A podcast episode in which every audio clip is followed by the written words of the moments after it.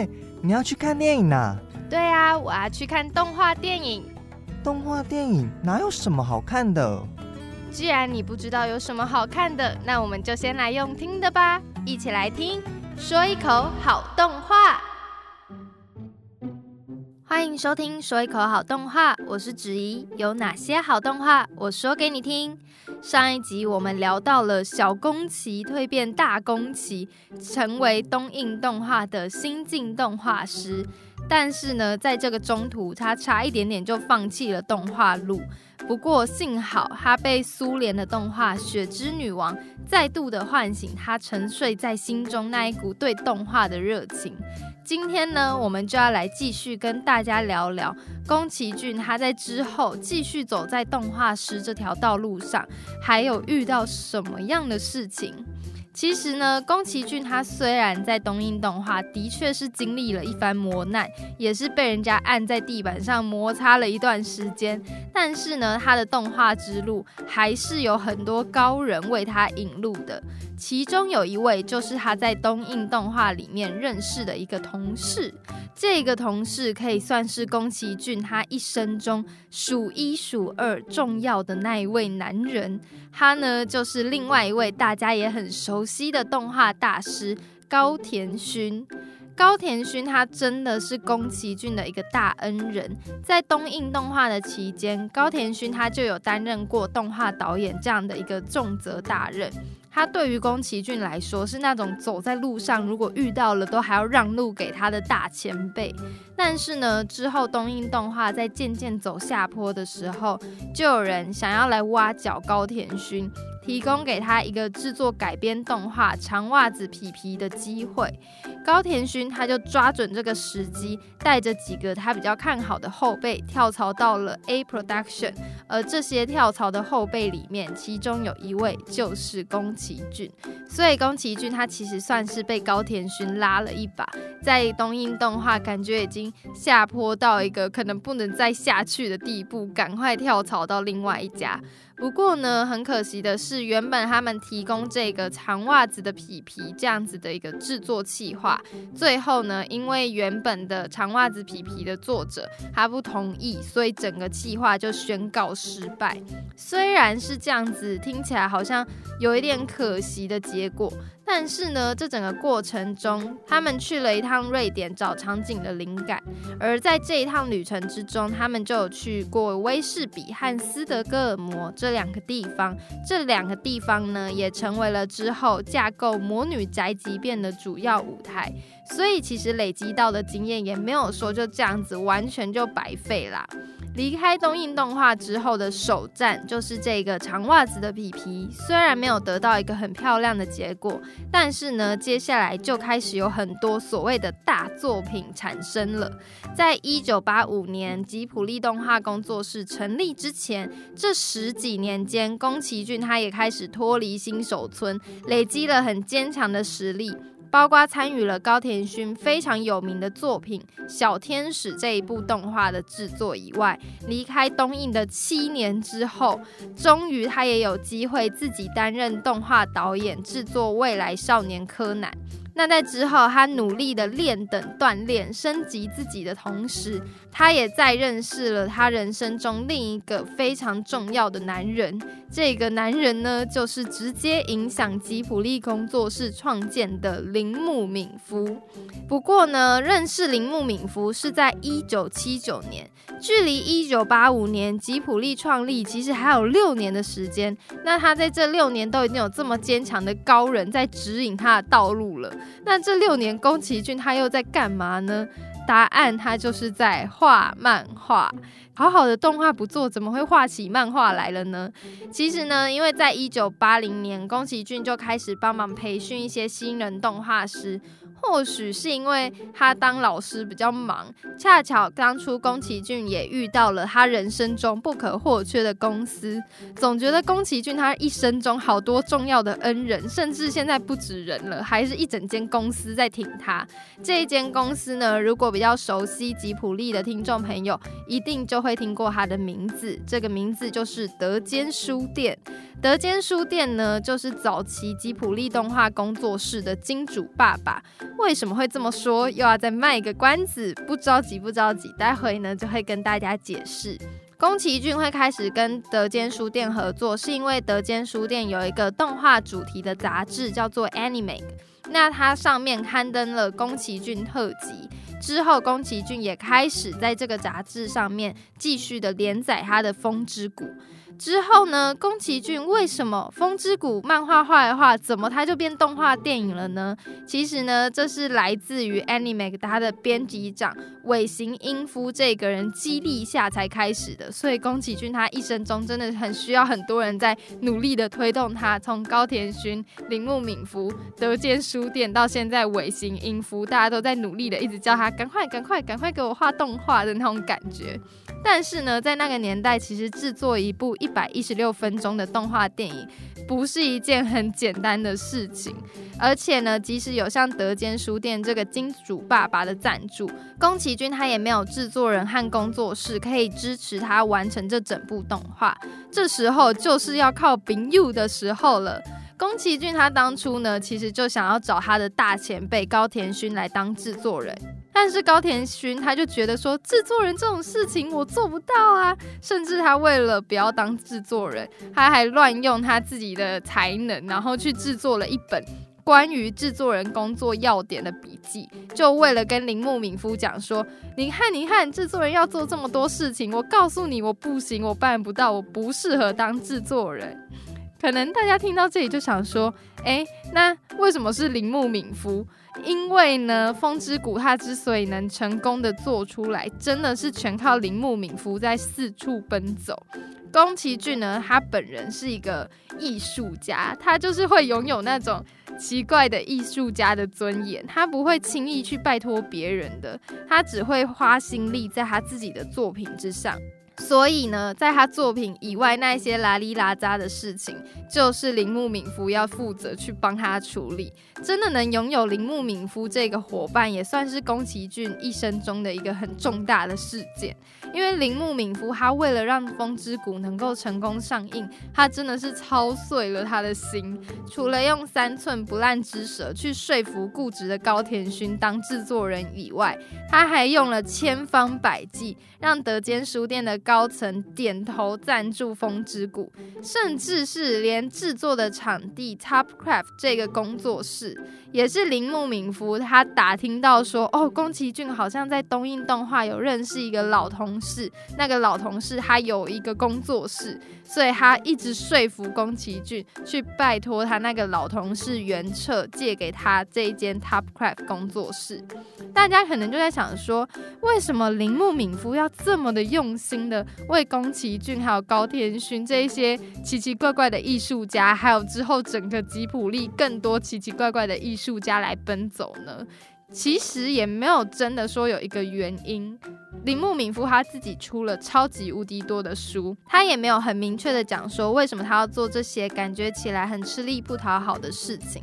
但是我想，可能就是因为铃木敏夫发现了他的天职吧。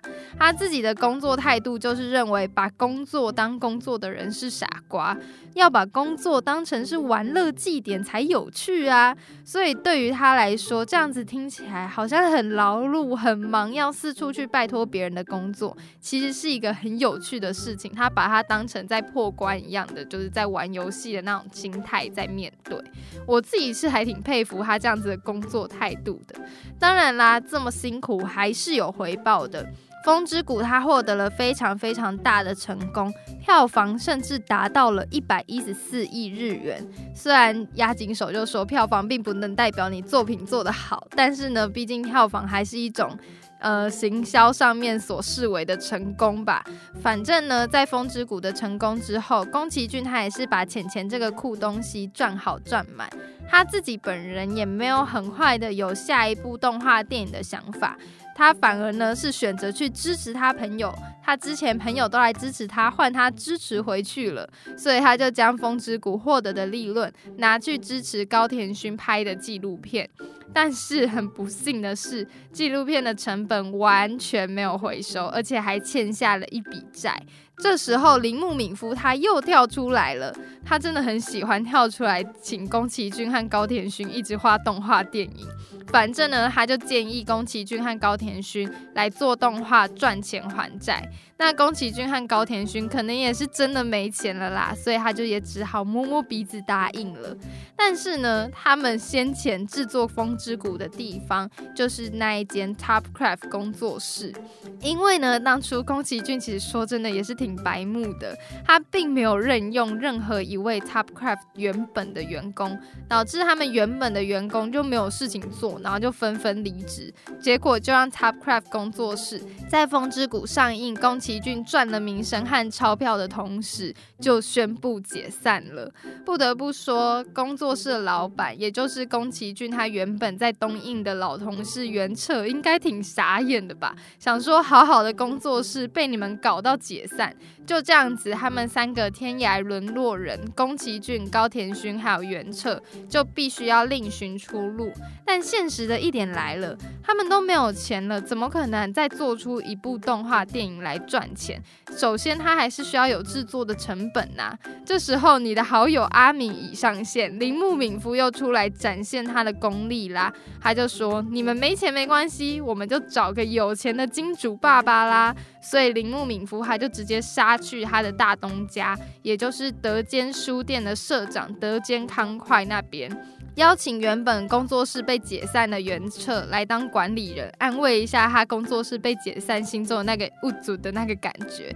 在东京的吉祥寺地区成立了吉普力工作室，而刚刚说的德间康快社长，他就是兼任了吉普力动画工作室的老板。这就是为什么我刚刚提到德间书店是吉普力工作室的金主爸爸，因为一开始吉普力他们不算是独立的工作室，反而比较像是德间书店的子公司。那接下来呢，由吉普力动画工作室正式推出的动画电影就是《天空之城》了。不过呢，《天空之城》的票房并没有像当初《风之谷》一样大热卖，真正让宫崎骏以及吉普力工作室。开始被日本民众们认识，是在五年之后，也就是一九八九年上映的《魔女宅急便》。如果有看过《魔女宅急便》的听众朋友们，应该都还记得里面有一只很可爱的小黑猫，叫做吉吉。那其实呢，听到有黑猫这个角色，电影片名又有宅急便，是不是有个运输公司在大家的脑袋里面冒出来啦？其实呢，这一部魔女宅急便后面的金主爸爸，就是以黑猫宅急便被大家所熟知、所认识的大和运输。可能有一些听众朋友们听到就想说：哈，下回！原来整部魔女宅急便都是大型夜配现场吗？嗯，可以这么说，但是也不全然是啦。虽然魔女宅急便的确是有大和运输，也就是刚刚提到的黑猫宅急便，他们的商标宅急便这三个字。还有一只黑猫吉吉，其实从哪个角度看，看起来都好像他在夜配打广告。但是呢，因为宫崎骏和铃木敏夫他们并不是从怎么帮大和运输夜配这个方向出发的，而是从《魔女宅急便》的原著小说下手。所以呢，他们加入这些素材，都是觉得说它适合这一部电影。可能也有一部分，就像押井守说的，是阿敏、铃木敏夫跟我们的宫崎骏他们私心的一种小小的喜好。但是呢，他真的没有太管金主爸爸大和运输在想什么。这样子听起来，其实大和运输它真的是一个良心企业，导演和制作人都不管他，但他还是乖乖的把钱掏出来支持。说到这里，其实，在宫崎骏系列的第一集就有提到，宫崎骏他是一个难搞的导演，还有他是一个烂导演，就像前面和大家聊的迪士尼一样。有所成就的人，总会有那一些奇奇怪怪、古古摸摸的小坚持。也是因为他不会轻易妥协，所以才能制作一个又一个高质量的动画。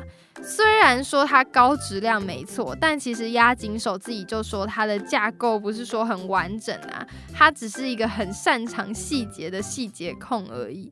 当然了，还是会有一些人可能就觉得说宫崎骏的动画就是长那样。